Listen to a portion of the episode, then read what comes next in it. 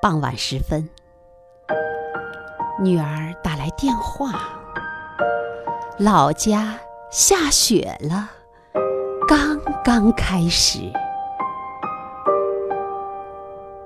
我抬头看了看头顶的天空，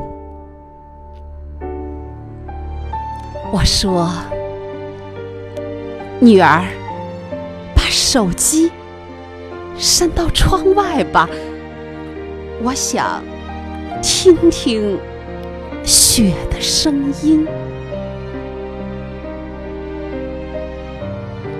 其实我知道，我什么都不会听到，我只是想借助故乡的雪来覆盖另一处。太过赤裸的山水。